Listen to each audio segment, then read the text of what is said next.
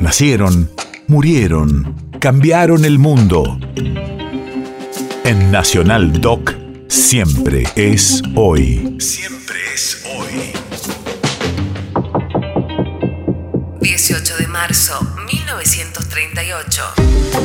Hace 84 años, el presidente mexicano Lázaro Cárdenas anuncia la expropiación del petróleo.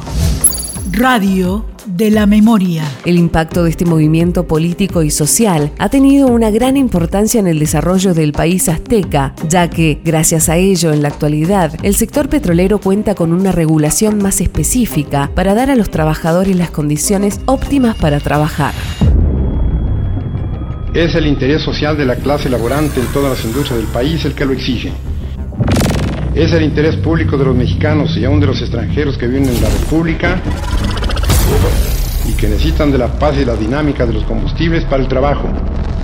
Es la misma soberanía de la nación que quedaría expuesta a simples maniobras del capital extranjero, que olvidando que previamente se ha constituido en empresas mexicanas, bajo leyes mexicanas, pretende eludir los mandatos y las obligaciones que le imponen autoridades del propio país.